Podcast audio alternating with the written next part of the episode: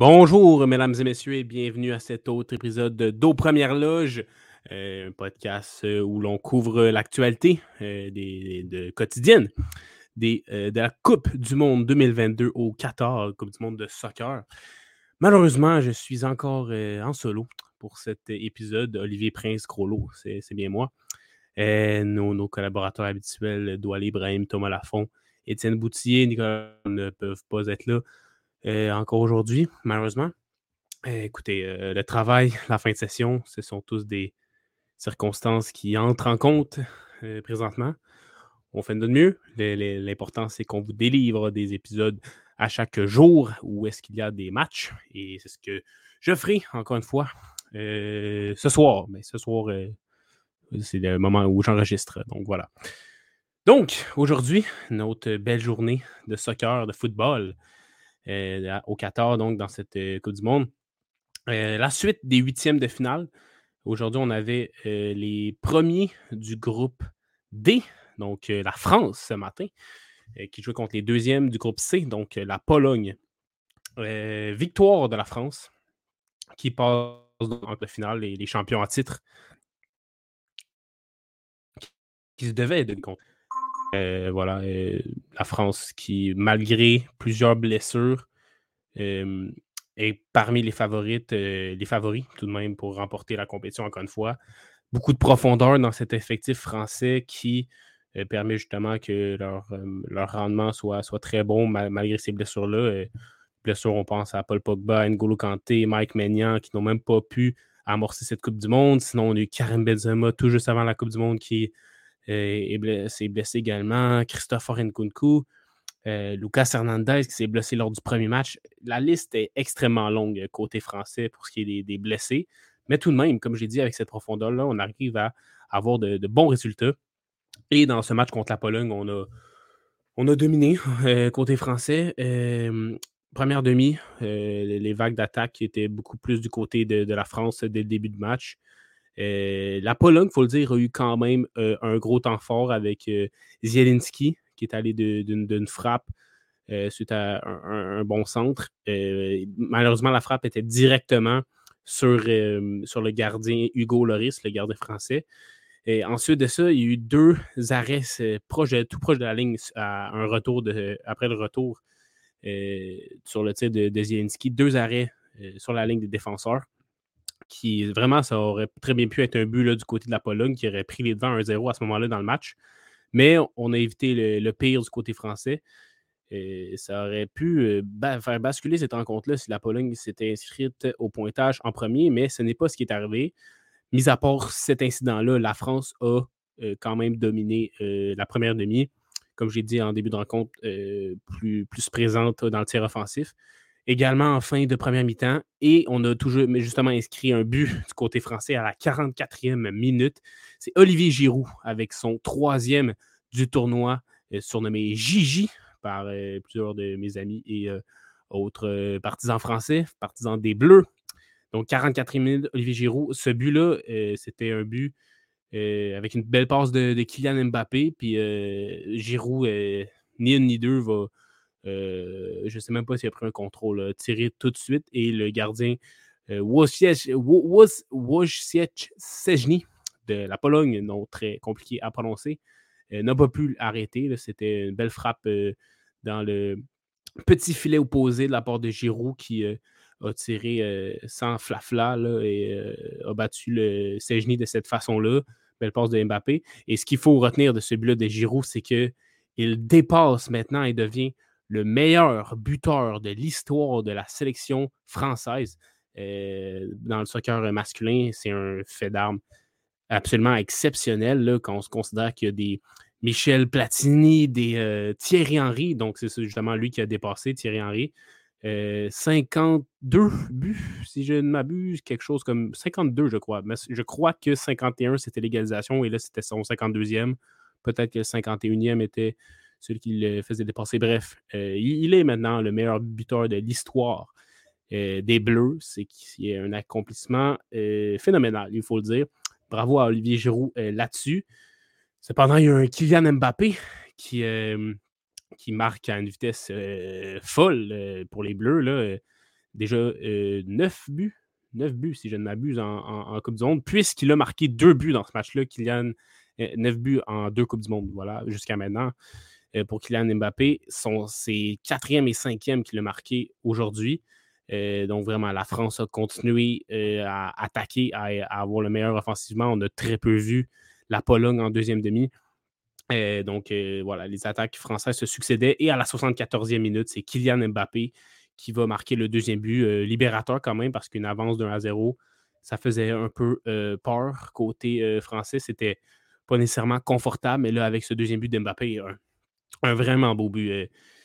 Mbappé, non seulement un joueur rapide, mais aussi très bonne technicalité, très bon tir. On l'a vu sur ses deux buts. Euh, un peu de la même façon, un petit crochet rapidement en chaîne, fixe le gardien, regarde où le gardien est placé devant le but et il va d'une très belle finition. Euh, voilà, sur, ce, sur ce but-là, à la 74e minute, c'était euh, dans le haut du filet, un tir puissant qui n'a pas laissé de chance vraiment à Sejny, donc Kylian Mbappé qui, fait le, Kylian Mbappé de lui-même. C'était son quatrième but de la compétition à ce moment-là. Et un peu, encore plus tard, euh, dans les arrêts de jeu de la deuxième mi-temps, 90e minute plus 1, euh, il va marquer son deuxième de la rencontre, son cinquième de la compétition déjà en quatre matchs. Voilà, encore une fois, fixe le défenseur d'un crochet rapide. Il va d'un enroulé euh, dans la lucarne opposée que le gardien Sejny a été en mesure d'effleurer, mais le tir était tout simplement trop précis, trop puissant pour qu'il puisse euh, l'empêcher de, pénétrer dans le filet. Donc, euh, très bel enroulé, un très beau but, encore une fois, d'Mbappé qui, qui non seulement euh, marque, mais marque de très beaux buts. Deux buts là, dans cette rencontre-là. L'homme du match, certainement. Il se lève au, grand moment, Mbappé. deux buts dans ce match-ci, deux buts contre le Danemark. il a marqué aussi lors de la finale de la Coupe du Monde en 2018. contre la Croatie, il a marqué contre l'Argentine. En 2018 également, c'était les huitièmes de finale, si je ne m'abuse. Donc, euh, se lève dans les grands moments, Kylian Mbappé, on, on, le sait que ça va être un, très grand joueur. Il est déjà un très grand joueur et marque euh, une, une vitesse euh, effarante, vraiment, en Coupe du Monde spécialement. déjà, ouais, déjà 9 buts. Il y en a 5 dans cette compétition-là. Et si je, ne me trompe pas, il y en avait 4 en 2018. Et ça, 9 buts, c'est autant que Lionel Messi, je crois bien. Là, donc, c'est c'est exceptionnel comme euh, statistique. Euh, donc, euh, de, de, gros cadors de l'effectif français qui mettent la, qui sont capables d'inscrire les buts du côté français. Le Mbappé et Giroud, très bon travail d'eux. Dembélé également, un, bon match côté français. La défense a, laissé très peu d'occasions à la Pologne aussi, mis à part le temps fort que j'ai parlé tantôt. Et voilà. Puis le milieu de terrain se débrouille bien. Chouamini, euh, également Adrien Rabiot qui dispute un, bon tournoi.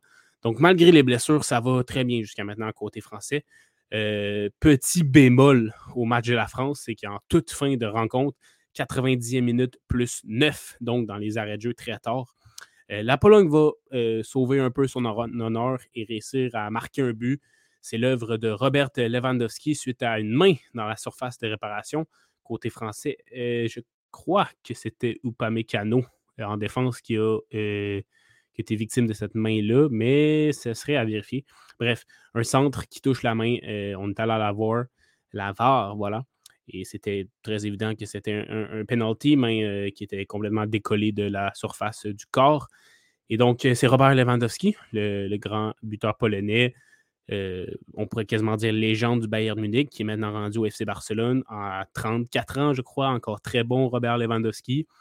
Euh, marque sur penalty son deuxième du tournoi, donc à la 90e plus 9.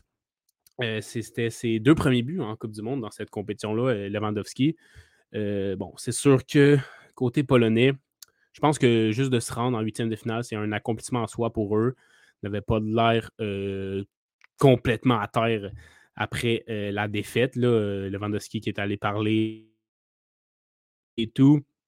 mais voilà, c'est la, Pologne qui a fait de son mieux, a quand même eu non seulement marqué un but, mais a eu un peu de chance. Mais l'attaque française était tout simplement trop pour leur défense. Et sur le penalty de Lewandowski, ce qui est intéressant à mentionner, donc ça n'a changé absolument rien, ni pour la Pologne, ni pour la France. C'était seulement, au lieu de perdre 3-0, on perd 3-1 du côté polonais. Et voilà, sur le penalty, en fait, on a dû retirer le penalty, le penalty qui a été à la base manqué par Lewandowski parce que euh, Hugo Loris, le gardien, euh, s'était avancé de sa ligne trop rapidement. Et donc, euh, on a retiré le penalty après que Loris l'a arrêté. Et cette fois-ci, Lewandowski a marqué. Et Loris n'a rien pu faire là-dessus sur la deuxième tentative. Et donc, voilà, deuxième but en Coupe du Monde, non seulement dans celle-ci, mais dans toute sa carrière à, Lewandowski. qui, voilà, se retire avec un, un, but de plus à son palmarès. 33-34 ans, c'est probablement sa dernière Coupe du Monde à lui aussi, comme bien, bien, bien d'autres grands joueurs, le Messi, Ronaldo, Suarez. C'est un, une, dernière, chance de, se valoir euh, sur la scène internationale, la plus grosse scène internationale dans, le football, la Coupe du Monde. Donc, euh, belle, manière de finir quand même pour Lewandowski, malgré l'élimination de la Pologne.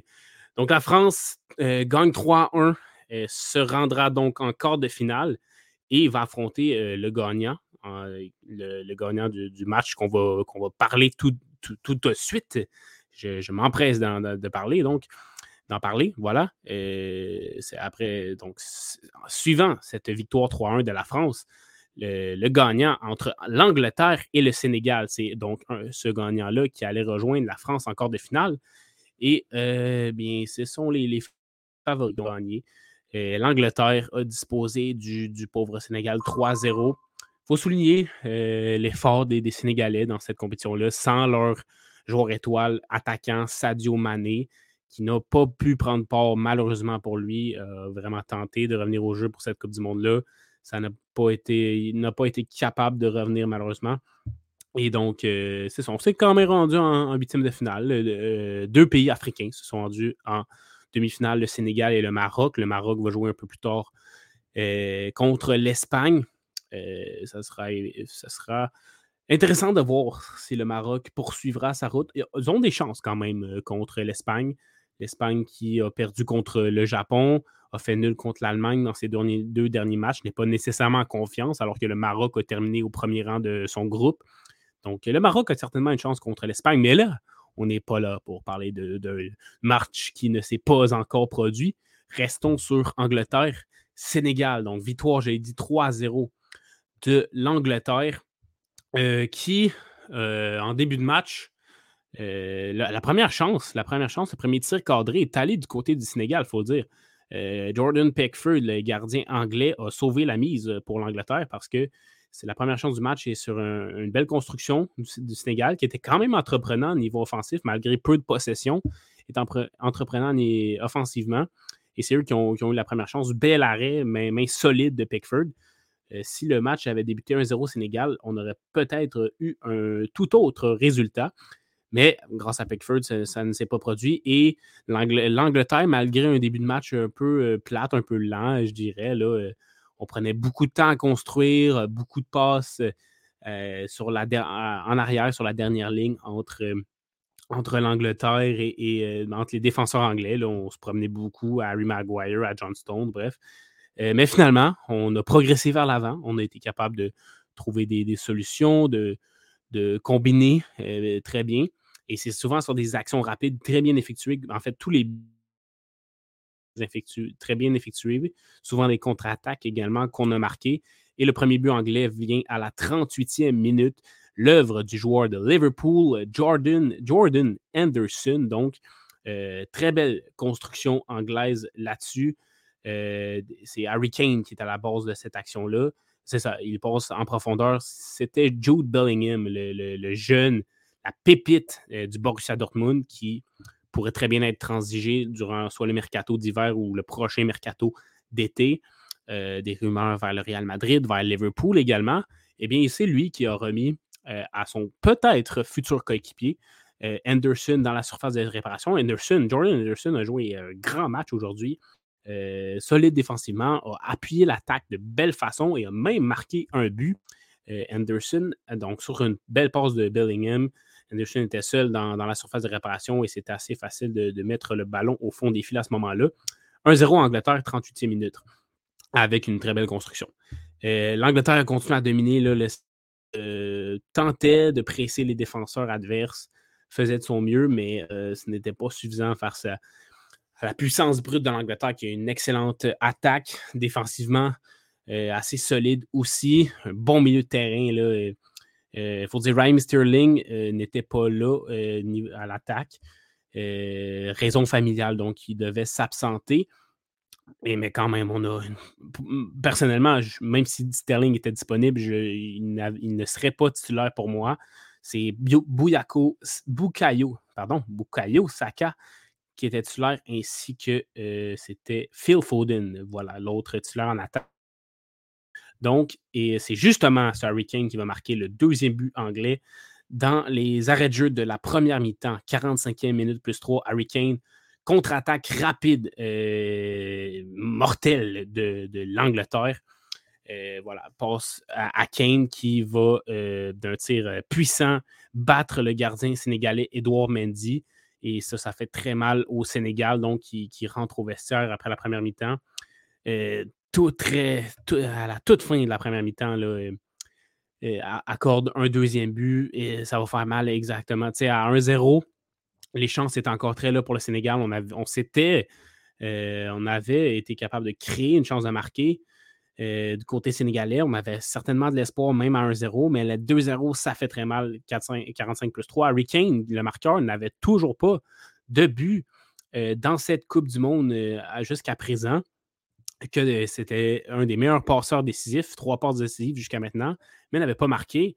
Sa qualité première, là, marquer des buts. Euh, meilleur marqueur de la dernière euh, Coupe du Monde avec six buts. Et voilà, là, il va inscrire son premier but de cette Coupe du Monde-ci et faire 2-0 en toute fin de première mi-temps. Deuxième mi-temps, même principe à, peu près. Euh, L'Angleterre domine possession du ballon en très grande majorité. Le Sénégal tente de se défendre tant bien mal. Gros match de Khalidou Koulibaly, euh, côté sénégalais, qui a été, euh, qui a été bon dans ce tournoi-là. Euh, en l'absence de Sadio Mani, c'est vraiment lui le leader sénégalais. A fait son mieux, mais vraiment la puissance offensive de l'Angleterre est, une des, meilleures dans ce tournoi-là. Et malgré qu'on ait été tenu en échec 0-0 contre les États-Unis, euh, là-dessus, ça, ça, a vraiment déboulé offensivement. Et le troisième but de cette rencontre-là pour euh, les Anglais, c'est Bukayo Saka qui va le marquer, le joueur, le jeune pépite, lui également, d'Arsenal. C'était une passe de Phil Foden, je crois. Je crois. Mais je ne suis pas certain. Là, il faudrait, je le répète à chaque épisode solo, mais il faudrait que vous fassiez vos recherches vous-même pour le département de recherche ou c'est peut-être moi qui devrais plus me, préparer avant, mais bref. Euh, si je ne m'abuse, c'était Phil Foden qui a une passe Peut-être est-ce que c'était sur Harry Kane, euh, Phil Foden. Bref. Bouyako Saka, joueur d'Arsenal, marque à la 57e minute. Ça fait 3-0 et là, ça, ça fait extrêmement mal au Sénégal qui euh, ne peut pas, qui, qui l'espoir s'en va. vraiment, côté sénégalais, déjà que deux buts, c'était une très grosse tâche. Euh, très, très difficile à remonter à ce moment-là. Ben, à 3-0, l'espoir était très, très mince et il ne s'est pas passé euh, grand-chose après ce but. Les Anglais ont vraiment fermé. Le Sénégal est peut-être à bout de force un peu, a tenté quelque chose, mais ça n'a pas donné d'occasion concrète. Donc, une fin de match euh, peu haletante. Le, le, résultat semblait bien clair. On se dirigeait très clairement vers une victoire anglaise et c'est ce qui est arrivé. Marque finale, donc 3-0 pour les Anglais. Jordan Anderson, Harry Kane et Bukayo Saka qui ont marqué. Euh, Saka, c'était son troisième but de la compétition. Euh, voilà, donc le Sénégal était, est éliminé. ils étaient une des deux seules équipes africaines qui étaient classées pour ces huitièmes de finale-là. Comme je l'ai dit tantôt, l'autre, c'est le Maroc. Nous verrons bien ce qu'ils, seront en mesure de faire sont capables d'apporter non seulement le Maroc, mais l'Afrique euh, au tour suivant, les quarts de finale. c'est bien possible. C'est bien possible. Le, Maroc possède un bon effectif, un bon collectif également qui pourrait surprendre l'Espagne. Euh, voilà, pour ce qui est de, l'Angleterre, on retrouvera donc, comme je le disais tantôt, la France qui a gagné son match, elle aussi, en quart de finale. Un, quart de finale, ma foi, extrêmement excitant. Angleterre-France, deux des favoris, une finale avant la finale, vraiment, là, en quart de finale. Euh, écoutez, qui a l'avantage dans ce duel-là, c'est extrêmement difficile à déterminer. L'attaque anglaise est, euh, fait extrêmement peur. Peut-être, même si on a un Kylian Mbappé très rapide de ce côté-là, euh, peut-être que Kylian Mbappé serait, sera capable de, causer vraiment la, zizanie dans, du côté de la, défense anglaise, là, des Harry Maguire, John Stones, Luke Shaw. Ce n'est pas euh, les plus rapides, il faut le dire. Euh, tout de même, je crois qu'il sera face à un Kyle Walker. Oui, exactement. Il sera face à un, Walker. Kyle Walker, qui est un joueur rapide, euh, solide physiquement également. Peut-être sera-t-il capable d'embêter suffisamment Mbappé. Il va le falloir parce que sinon, on l'a vu contre, on l'a vu contre le Danemark, on l'a vu contre, dans ce match-ci contre la Pologne. Mbappé est, cause de très gros problèmes aux défenses adverses.